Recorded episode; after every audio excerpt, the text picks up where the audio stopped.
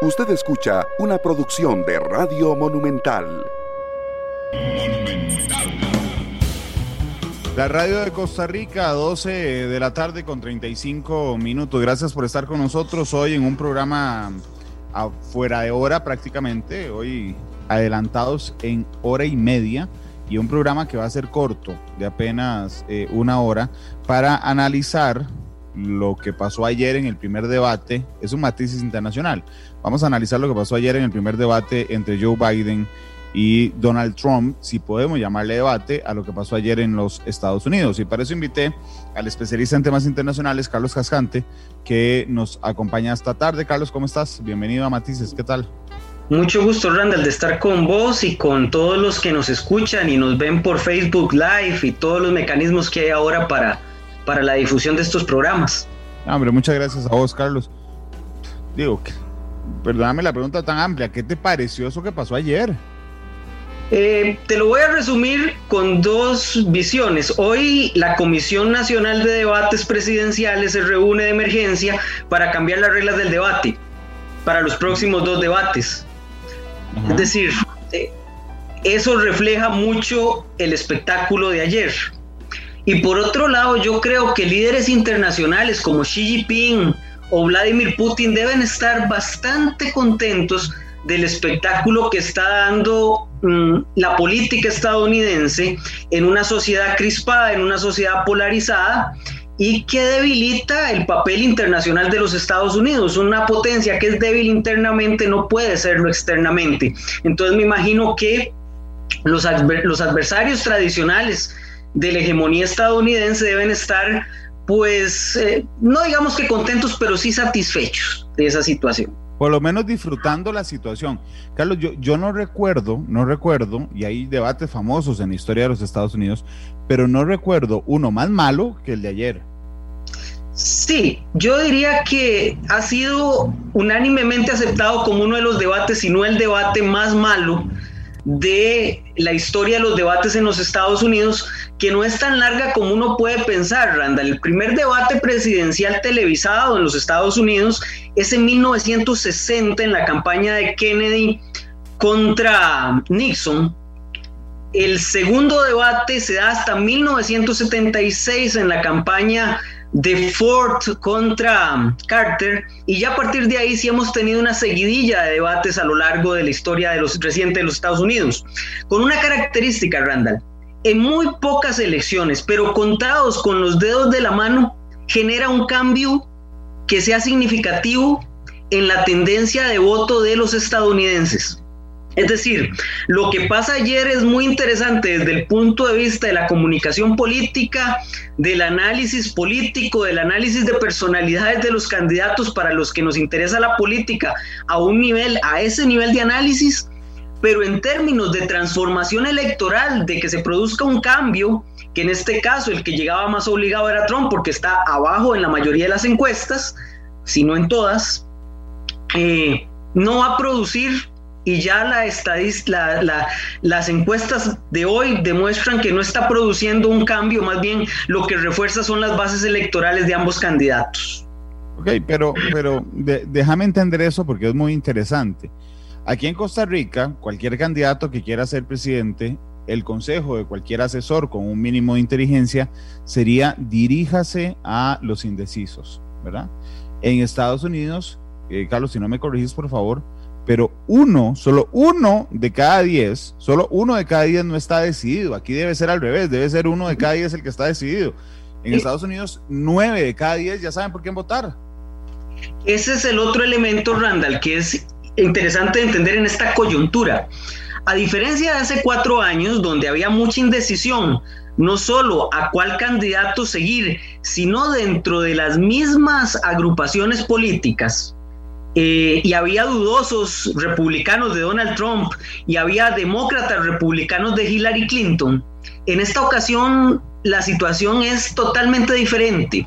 Hay una seguridad del voto y solo hay una parte muy pequeña del electorado que no se ha decidido. Recordemos que la participación en los Estados Unidos ronda el 50-55% cuando todo sale muy bien. Eh, y un espectáculo como ayer podríamos interpretar que más bien el que estaba eh, con dudas de por quién votar puede decidirse a no votar del todo, por el tipo de espectáculo que vimos ayer. Y por otra parte, eh, se refuerza la personalidad de ambos candidatos y hay que recordar que los que están con Biden no están tanto por Biden, están contra Trump. Entonces el debate más bien pienso que refuerza y que fortalece la burbuja y las bases electorales, pero no influye tanto en los indecisos. Yo creo que es eso para generar un espectáculo finalmente. Y, además siento que ellos están preparados para generar un espectáculo. Déjame dividir el debate. Bueno, te voy a preguntar incluso por temas que tienen que ver con comunicación. ¿A vos qué te pareció la moderación del debate, Carlos? Pésima pésima. De hecho, en uno de los chistes eh, de encuestas por Twitter, un, especialista en encuestas en los Estados Unidos haciendo una broma, preguntaba quién perdió el debate. Entonces ponía tres opciones: Biden, Trump o Wallace, que era el moderador. Y abrumadoramente en 20 mil personas, Wallace salió perdiendo, es decir, el moderador fue de mantequilla. Eh, y frente a alguien como Trump, que se salta los límites con mucha facilidad, que es parte de su personalidad y de la imagen que él proyecta, que él es un tipo sin límites, eh, el debate discurrió en insultos. Eh, con poca profundidad en los temas y ninguno de los candidatos, Biden también demostró su falta de carisma para, esa, para esos eventos, ¿verdad? Y, era, era evidente la falta de carisma de Biden y la falta de posibilidades frente a un tipo que lo interrumpía, lo interrumpía y no lo dejaba hablar. Y ahí el moderador era fundamental y el moderador brilló por, por su ausencia, salvo algunos cuantos regaños que no afectaron los posicionamientos y la forma de actuar de Trump. Habrá tres debates, este y dos más. Uno de vicepresidentes. Y uno de vicepresidentes, sí, pero, pero ¿cómo se define? ¿Cómo se define cuántos debates hay? Porque, digo, para mí es una novedad que me digas, es que hay una Comisión Nacional de Debates Presidenciales. Correcto. no es cada medio como aquí. No, no, no. En los Estados Unidos hay una comisión de debates presidenciales integrada por gente de los medios, gente del Estado y los y las respectivas comisiones de los partidos políticos, que son los que se ponen de acuerdo en las reglas que va a seguir cada debate. Tradicionalmente, desde hace algunas campañas electorales, se sigue el, esquema de tres debates, eh, que eso tenía mucho que ver con eh, las tres grandes cadenas históricas de los Estados Unidos, pero después, cuando esas cadenas pierden relevancia a partir del surgimiento de cadenas alternativas como CNN, como Fox News eh, y otras que están ahí en el mercado, eh, CBNBC, empiezan a debatirse, empiezan a, quitar ese esquema de los tres debates por las cadenas, pero lo asumen como una tradición política. Incluso un candidato puede decir, vea, no quiero debatir más que dos veces, acuerdo dos veces. O puede decir, no quiero debatir, no es una obligación. O pueden haber más debates. Incluso el equipo de Trump planteaba la posibilidad de cuatro debates. Eh, posición que el equipo Biden rechazó. Incluso Biden, eh, no más saliendo del debate, le preguntan si, si va a participar de los otros dos, porque las críticas de Biden a Trump después del debate fueron muy, muy fuertes y él dice que no, que él participará.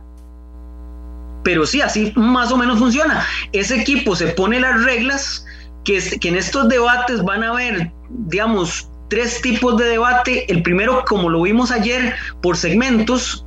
El segundo, que va a estar vinculado con preguntas más que nada del público, no tanto de un moderador.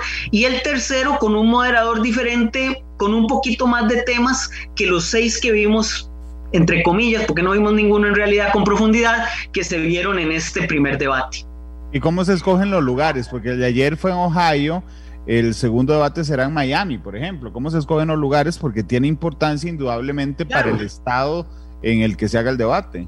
Eso también se acuerda, Randall. Eh, previo a la campaña electoral hay instituciones que se ofrecen a organizar los debates, a poner la parafernalia, porque vos viste el escenario, es montar eso requiere cierta, cierta organización de alto nivel. eh, con los cuidados del coronavirus aún más. Bueno, antes de que inicie la campaña, hay eh, instituciones, universidades fundamentalmente que se proponen para organizar el debate. De hecho, previo a estos debates, la Universidad de Notre Dame, que es una de las 20 universidades más importantes de los Estados Unidos, se ofreció a realizar eso. Pero con el COVID y toda esta situación, Notre Dame me echó para atrás y se reestructuraron los lugares.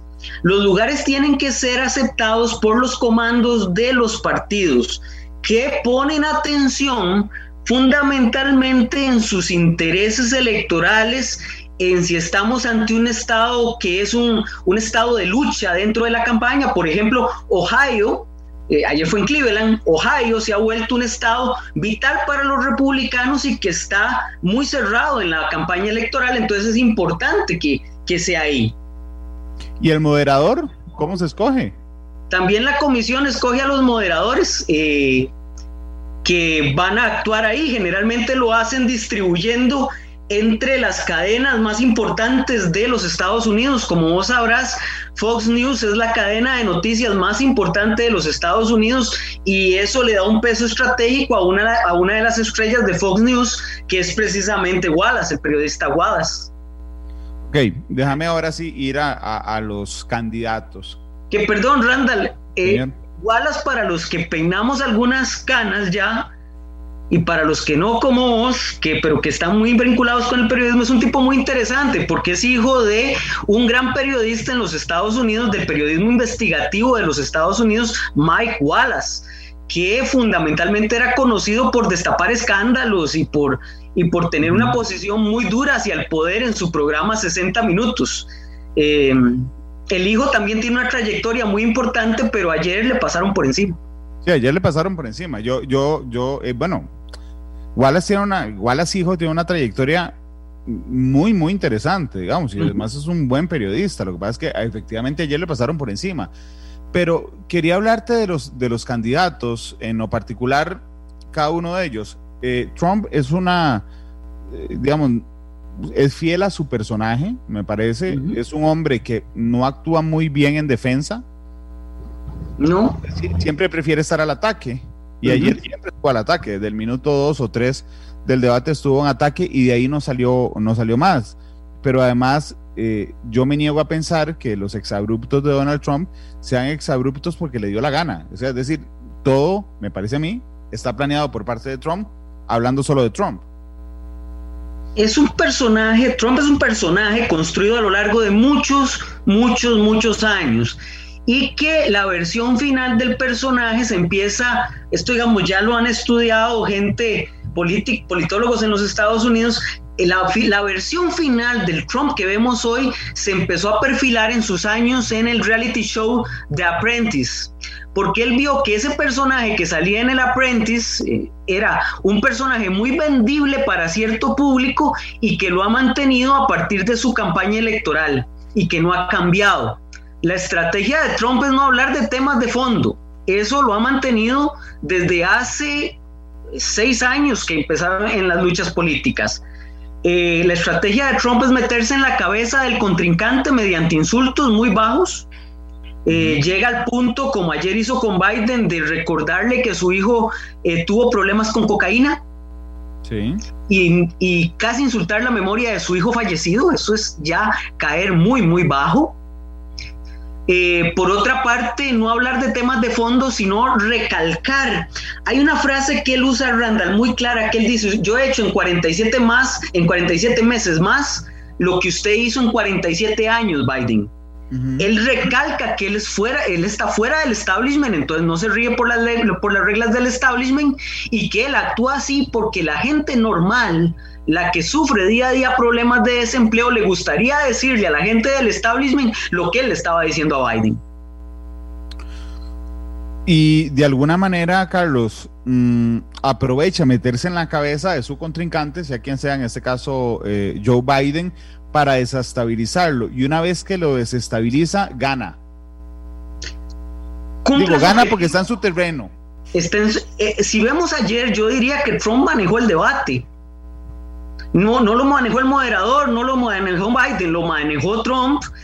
Eh, cuando lo vimos incluso en el, en el primer segmento. El primer segmento era para hablar de el nombramiento de una nueva jueza a la Suprema Corte de los Estados Unidos, un tema de vital importancia en los Estados Unidos, y Trump empezó a atacar directamente, no empezando nomás el, el, debate, al punto que Biden no pudo señalar sus argumentos en contra del nombramiento de una, nueva, de una nueva miembro de la Corte Suprema de Justicia en año electoral, no, no pudo cerrar. Biden tuvo problemas para cerrar todas sus ideas e incluso al final del debate Trump lo interrumpe y no puede cerrar sus ideas finales dentro del debate. Entonces yo diría que Trump cumple su objetivo de lesionar los argumentos de Biden. Em, como te decía, que eso le gane votantes, lo dudo mucho. Que le conserva su base, que es muy importante en esta elección, le conserva su base hablemos de Biden, eh, claramente no es su fuerte los debates. Nunca ha sido su fuerte. Además, eh, digo, es un hombre que siempre aprovecha. A mí eso me choca, eh, habrá gente a la que no le choca, pero Biden tiene una, una vida muy trágica. es decir, la muerte, la muerte de su primera esposa, y su hija Ajá, y su hija pequeñita. Posteriormente, los problemas de drogadicción de Hunter, su hijo, eh, su hijo, la muerte de Bo Biden. Este, es decir, no, realmente tiene una vida trágica. Eh, y eso es, es inobjetable, pero la, a mí lo que me choca es que a veces pretende usarlo mucho en, en, su campaña, pero bueno, esos son criterios personales. Lo que te iba a decir es que él sigue usando esa herramienta, pero es pésimo en los debates. Biden nunca ha sido bueno, Randall. Biden supera un problema de infancia muy fuerte, que es su problema de tartamudeo. De hecho, si ustedes lo observan con atención, cuando él habla, muchas veces él eh, confunde sílabas, que eso lo arrastra hasta ahora. Pero digamos que ayer yo diría lo siguiente, la campaña de Trump se ha basado en decir que Biden tiene problemas eh, de senilidad Así directamente lo han dicho. Incluso eh, Trump, para insultarlo, le dice Sleepy Joe. Y Biden, con ese, eh, la misma campaña de Trump lo puso en un estándar muy bajo. Ayer Biden por lo menos demuestra que es un tipo aburrido, que no tiene carisma, que en un debate no tiene la fuerza para enfrentarse a una figura como Trump, pero supera esa barda que la campaña de Trump había puesto de que él estaba eh, no en completo dominio de sus facultades. Ayer él supera con creces esa, esa, esa barda y demuestra en algunos momentos del debate que está muy lúcido y que tiene algunas ideas muy, muy claras, pero que en un debate o en un pleito, para no llamarlo debate, en un pleito al estilo de ayer, esas ideas él no las puede desarrollar, no tiene, no tiene la capacidad argumentativa para desarrollarlo frente a un tipo que intenta apabullar, hacer buleo en el, en el pleito como Donald Trump. Carlos, pero, por ejemplo, el, domingo, cuando el New York Times publica eh, los, em, los informes tributarios de Donald Trump, yo realmente dije, uff, es decir, se lo tenían guardado, eh, lo publican, unos documentos que son súper codiciados, pero más allá, digamos, de hacerle el escándalo, pensaba yo que desconectaba de alguna manera a Trump de su base electoral. Su base electoral es trabajadora, eh, pulseadora, eh, gente que se queja de la enorme cantidad de ah, claro, pero además gente que se queja de la enorme cantidad de impuestos que paga y cuando vos ves que el que se ha quejado y quejado y quejado y quejado y que dice representarme paga 750 dólares un año y los otros años no pagan ni un 5, eh, de, yo pensé que iba a haber una separación, digamos, entre Trump, una falta de consistencia entre Trump y su público. Y entonces yo decía, claro, aquí tiene el arma Biden, ¿verdad? O sea, le cayó como anillo al dedo a Biden. Vamos a ver un debate donde Biden lo va a atacar y atacar y atacar y atacar y atacar en el tema fiscal. Y mira, pareciera como que Biden ni siquiera se leyó el New York Times el, domingo, Carlos. Voy a dos puntualizaciones ahí, Randa. Yo no creo que los seguidores de Trump lean el New York Times. Está bien. Ok, primer elemento. Es decir, en el estado de polarización que viven los Estados Unidos en su política y en las personas interesadas en la política y que van a votar, porque hay otro montón de personas que no están interesadas en la política, sino en vivir su día a día sin meterse en esos enredos, que son el 45% del electorado, 45, 50% del electorado que no vota. Em, al seguidor de Trump no le cree a New York Times, le cree a Breitbart, que es la cadena de derecha que apoya a Trump, a Fox News, y lo que vea en sus redes sociales que fomenta la burbuja. Entonces, en una elección polarizada, con poco, con poco, con poco eh, votante que no está decidido, esa noticia que se proyecta unos pocos días antes del debate, con toda la intencionalidad del caso, porque evidentemente se publica y se programa con toda la intencionalidad del caso, el New York Times tampoco es un diario inocente, eh, para nada. Eh, de, eh, genera muy poco efecto en esa base. Ya en el debate, Trump no lo deja hablar de eso. Cuando empezaron a hablar del código tributario y que Biden empieza a meter el asunto de los tributos, de decirle que, que Donald Trump se hace el inteligente por no pagar impuestos, pero que en su gobierno eso cambiará, Trump inmediatamente empieza con ataques personales para evitar que el tema se desarrolle y el moderador deja que Trump hable lo que quiera y no le repregunta sobre el tema de impuestos con seguridad y con fortaleza. Entonces lo deja, deja el tema en el aire, se desaprovecha eso, aunque yo cuestionaría, Randall, mi hipótesis es que aunque Biden lo hubiera aprovechado muy bien en el debate, el argumento de Trump siempre sería el mismo. Yo le he pagado millones al fisco, el New York Times es mi enemigo y el enemigo de los que yo defiendo, fake news, no le crean. Y yo creo a pie juntillas, perdón, y a pie juntillas los que creen en Donald Trump le creerán ese argumento. Claro, pero está bien, pero no, no sé si a vos te daban ganas, a mí sí, de meterme en el tele. A, a, decir, sí, sí, sí, suave, suave, suave, está bien, punto. Pero tiene dos minutos para responder el tema de los impuestos. ¿verdad? Sí, es que, es que... y, cuando te dijera lo que vos previsoriamente sabes que va a decir que no es cierto, yo pago millones, eso es mentira, ¿ok? Aquí está el papel. exactamente, aquí en este país le hubieras dicho, y tiene el papel. Sí, sí, Haga públicas sus declaraciones. Lo que, lo que pasa es que Wallace desde antes de eh, el debate había dicho que él no iba a ser un chequeador de la verdad, que él pretendía que el debate lo condujeran los candidatos. O sea, Wallace renunció desde antes del debate a moderar el debate.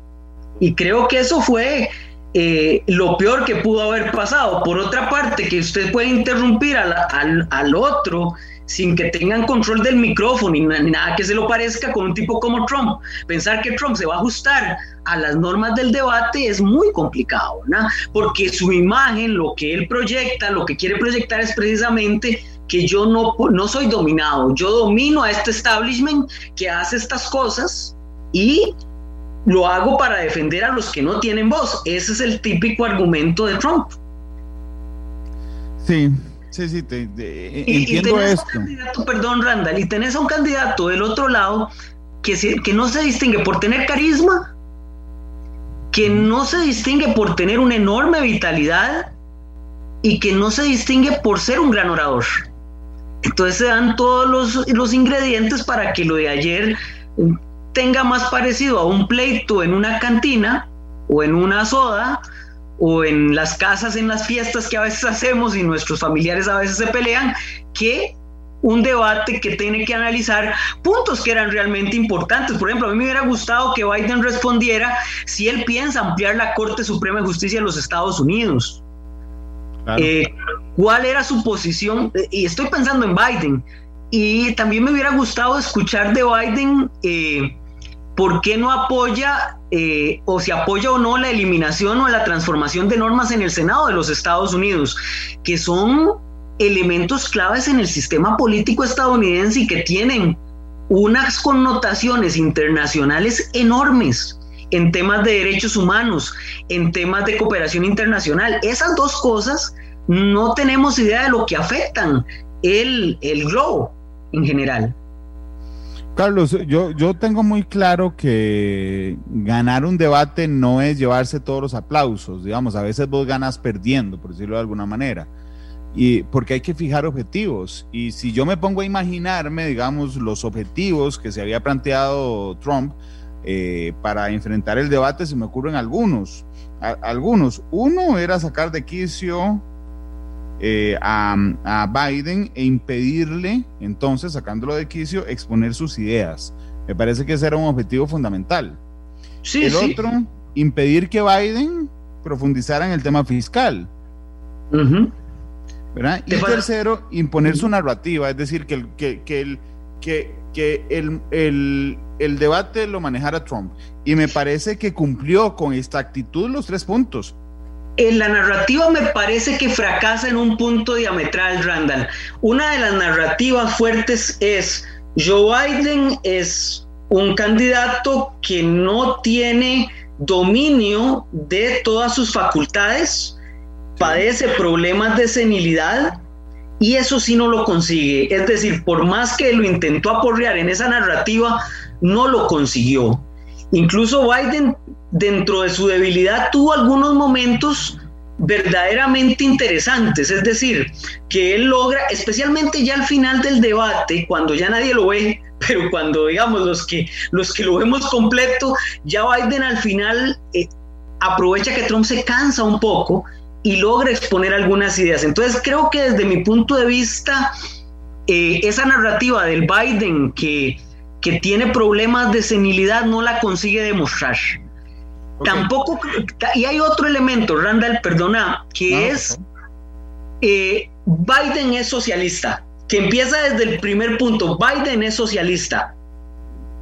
Habló del New Green, del Green New Deal, que es una propuesta de Sanders y Ocasio Cortés que se considera muy socialista en los Estados Unidos. No lo es tanto, pero en Estados Unidos, eh, en un clima de polarización, cualquier cosa parece muy socialista.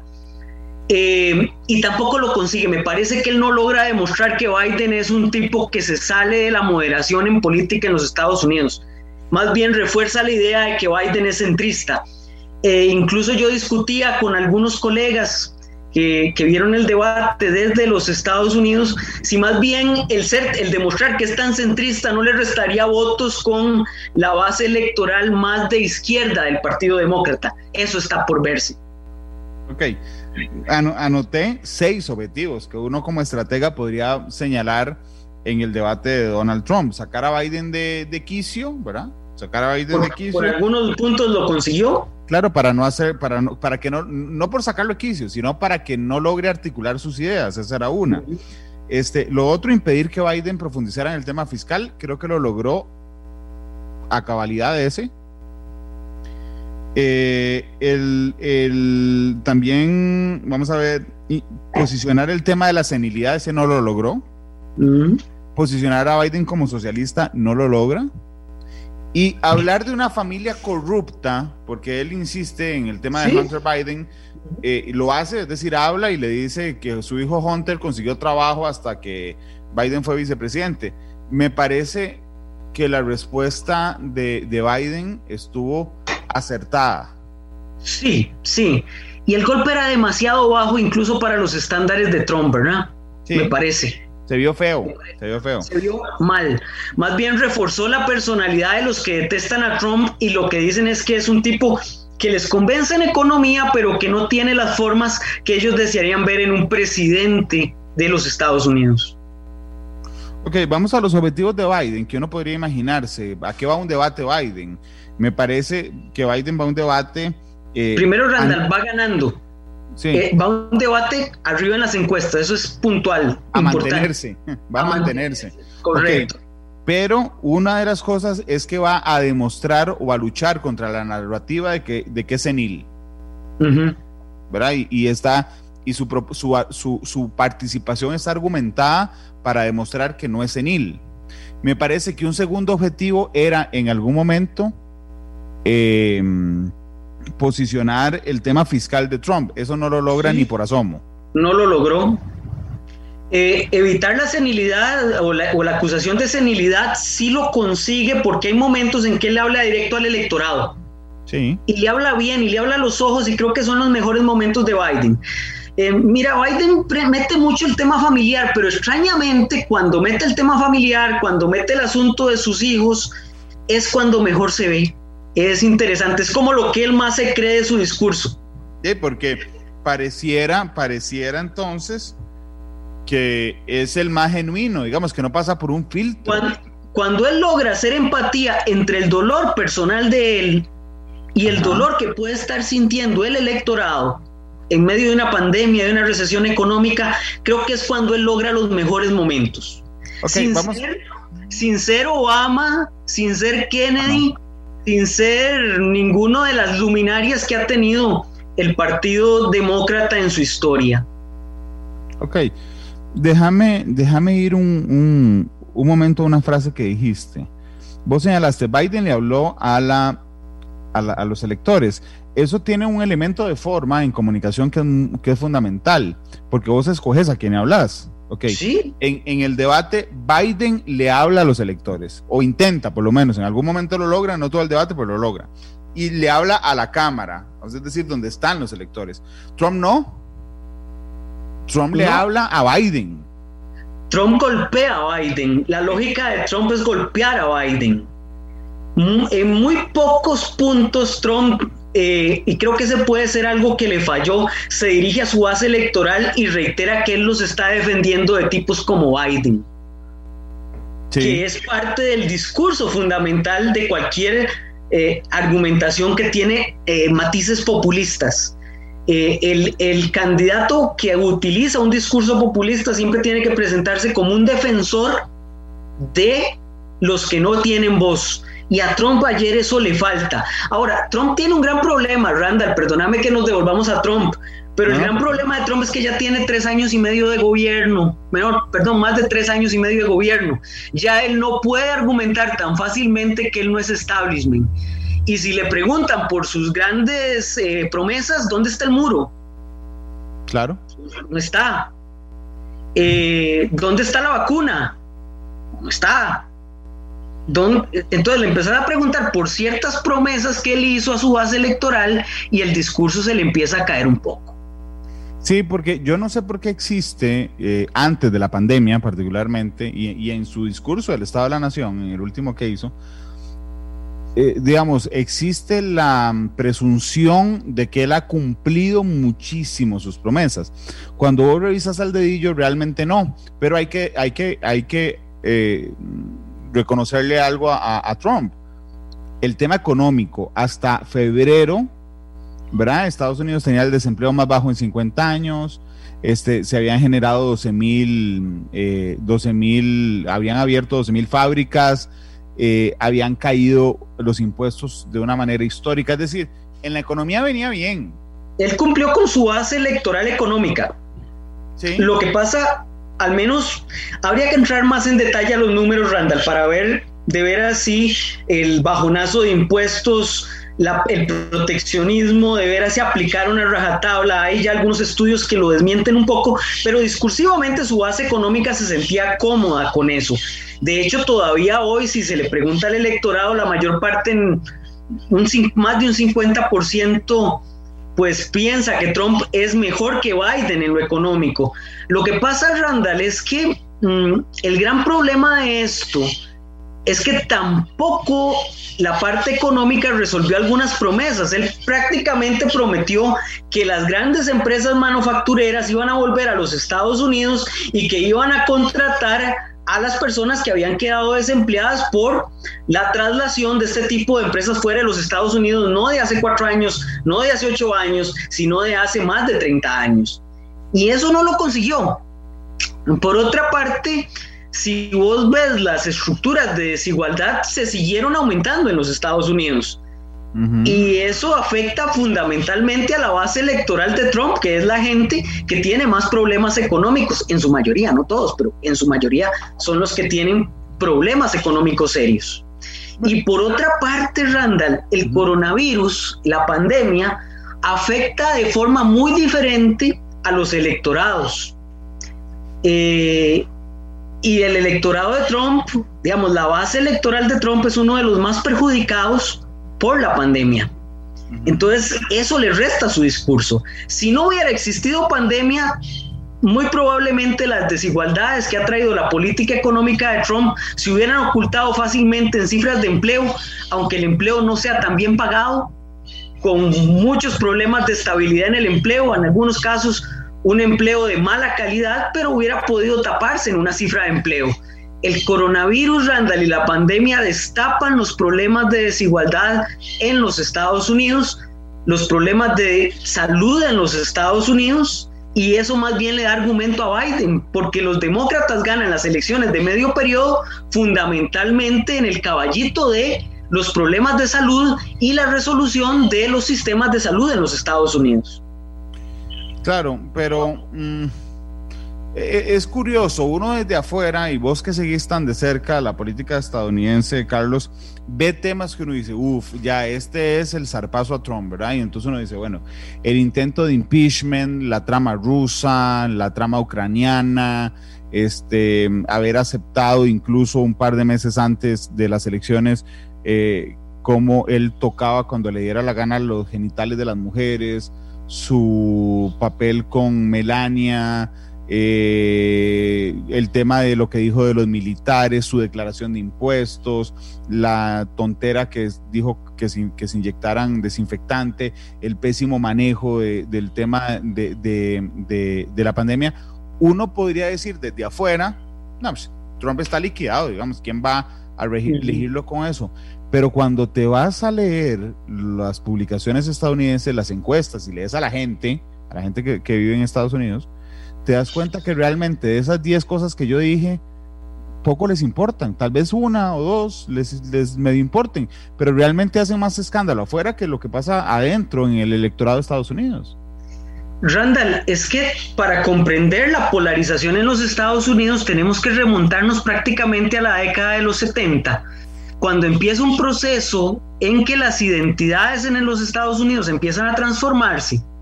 Y Trump no es nada más que el resultado de esas profundas divisiones sociales en los Estados Unidos.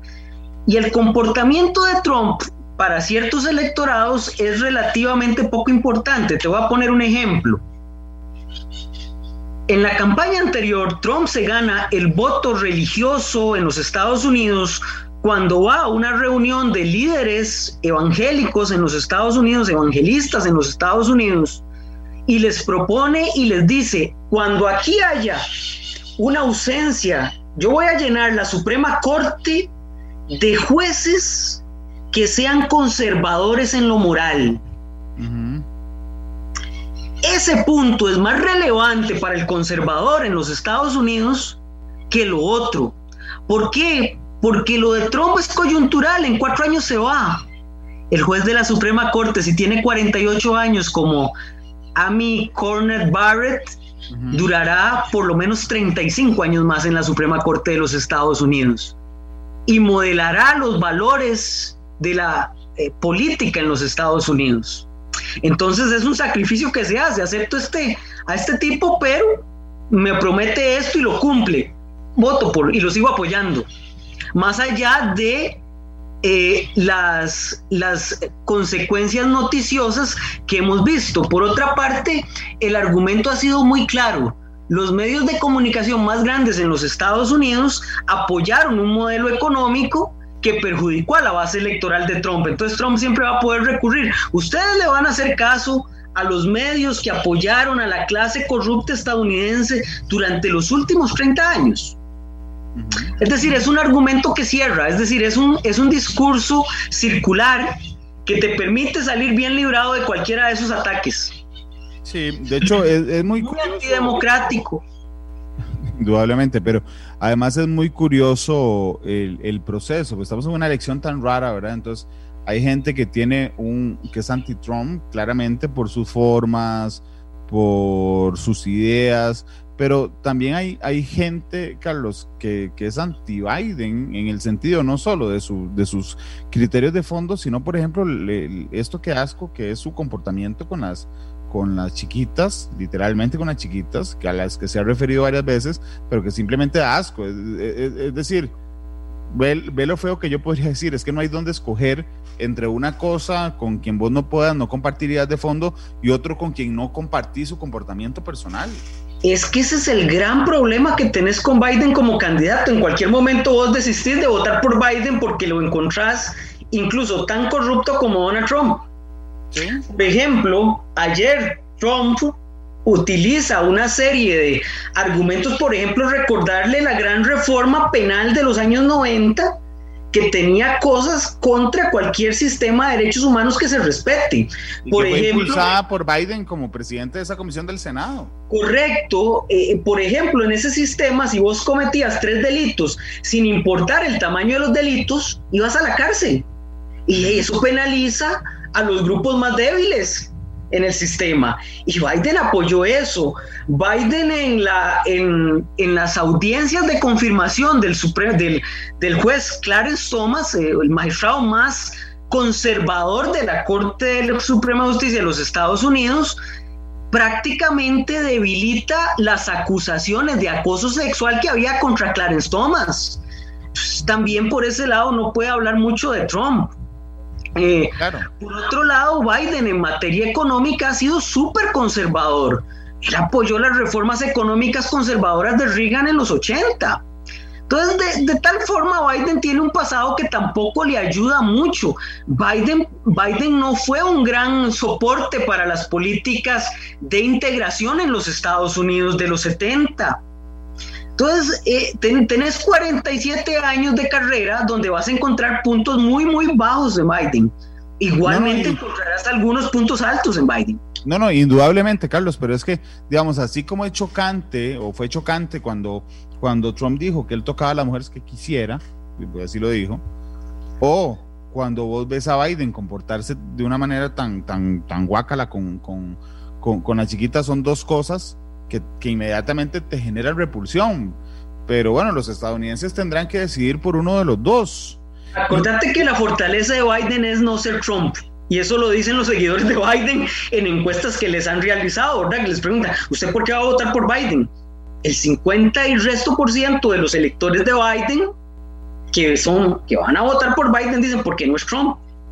O sea, es una es una.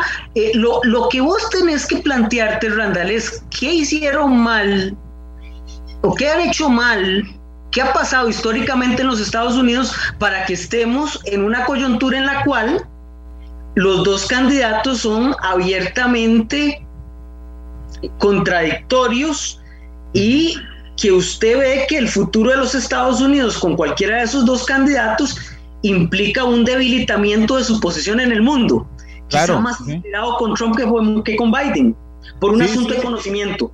Claro, pero, si, vos agarras el tema de Hunter Biden, que tiene un contrato con el gobierno de Ucrania, eh, siendo hijo del vicepresidente de los Estados Unidos, si vos le das vuelta y quitas a Biden y lo convertís en Trump, sería el escándalo hoy en todos los medios estadounidenses que el hijo de Trump consiguiera un, contrato eh, con Ucrania a cambio de presiones de la Casa Blanca. Sí, el tema está en que como es Biden, ningún medio abiertamente anti-Trump lo publica tampoco. No, no, eso, pero eso lo encontrás en los medios que leen los partidarios de Trump. Yo creo que si las personas tienen interés en este tema, un ejercicio que podrían hacer es empezar a leer no solo New York Times, no solo ver CNN. Los invito a ver Fox News y los invito a leer Breitbart y ahí van a entender con mayor claridad las narrativas y la polarización política que hay en los Estados Unidos y nos permitirá comprender con mayor facilidad por qué Trump tiene votantes si yo no me llevo con Trump o no me gusta Trump y por qué Biden tiene votantes si yo no me llevo con Biden. Yo creo que el ejercicio más sano que uno puede hacer cuando no está fuera de ese marco donde no tiene vela en ese entierro, es, es intentar comprender cómo llegamos a este punto. Claro, eh, Y eso, y yo creo que de eso, eso es lo que tenemos que hacer más que lanzarnos a defender a Trump o a defender a Biden. Carlos, dame, dame un chance para ir a la pausa comercial claro, pendiente de seis minutos y regresamos prácticamente con el cierre de lo que pensás que podría pasar hoy. Tengo una pregunta preparada para vos sobre eso y la canción de Perfecto. es la una con 19. Vamos a la pausa y volvemos. Ahí vamos.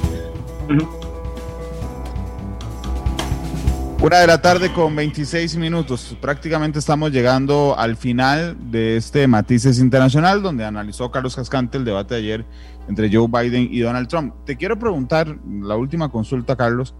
Los equipos de campaña deben estar hoy corriendo ya para el segundo debate. ¿Quién la tiene más difícil de arreglar lo que pasó ayer?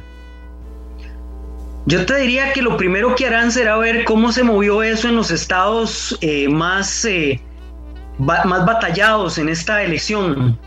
Entonces el equipo de Biden y el equipo de Trump deben estar encima de lo que pasó. Eh, ¿Cómo reaccionó la gente en Wisconsin, Pensilvania, Michigan, Carolina del Norte, Florida y Georgia y Arizona probablemente? Estarán viendo cómo reaccionaron los electorados ahí.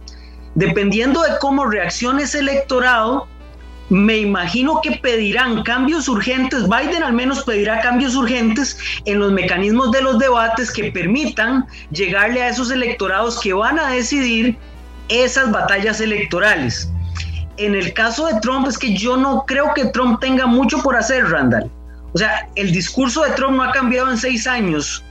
Eh, no lo vas a cambiar en un mes y sería perjudicial incluso para Trump cambiarlo en un mes. Yo diría que Trump sigue igual y Biden va a estudiar mecanismos para mejorar la calidad del debate en términos de reglas y ahí meter sus argumentos que deben ser fundamentalmente salud, fundamentalmente socavar la argumentación de Trump de ley y orden por justicia en los electorados que están indecisos en esos estados bisagra que son los que van a definir la elección en noviembre. Carlos, te agradezco mucho haberme acompañado hoy, como siempre. Eh, con mucho gusto, Randall. Siempre disfruto mucho hablar de la política en los Estados Unidos, especialmente. Y además se va así. Pero bueno, eh, ¿cuál canción escogiste? Randall, vamos a poner una canción del 71 de Don McLean que se llama Bye Bye Miss American Pie, que es precisamente un punto bisagra en que la política de los Estados Unidos empieza a cambiar hasta lo que es hoy hasta lo que es hoy. Bueno, deja, déjate el adjetivo guardado de lo que es hoy. Este, Carlos, muchas gracias. Es la una con 29. Don Marvin, que está en el control master, usted suelta la canción con usted lista y yo despido matices. Ahí está. Carlos, muchas gracias. Feliz tarde. Hasta luego, Randall. Hasta luego a, las 7, la, la tercera emisión de Noticias Monumental. Hasta luego. Este programa fue una producción de Radio Monumental.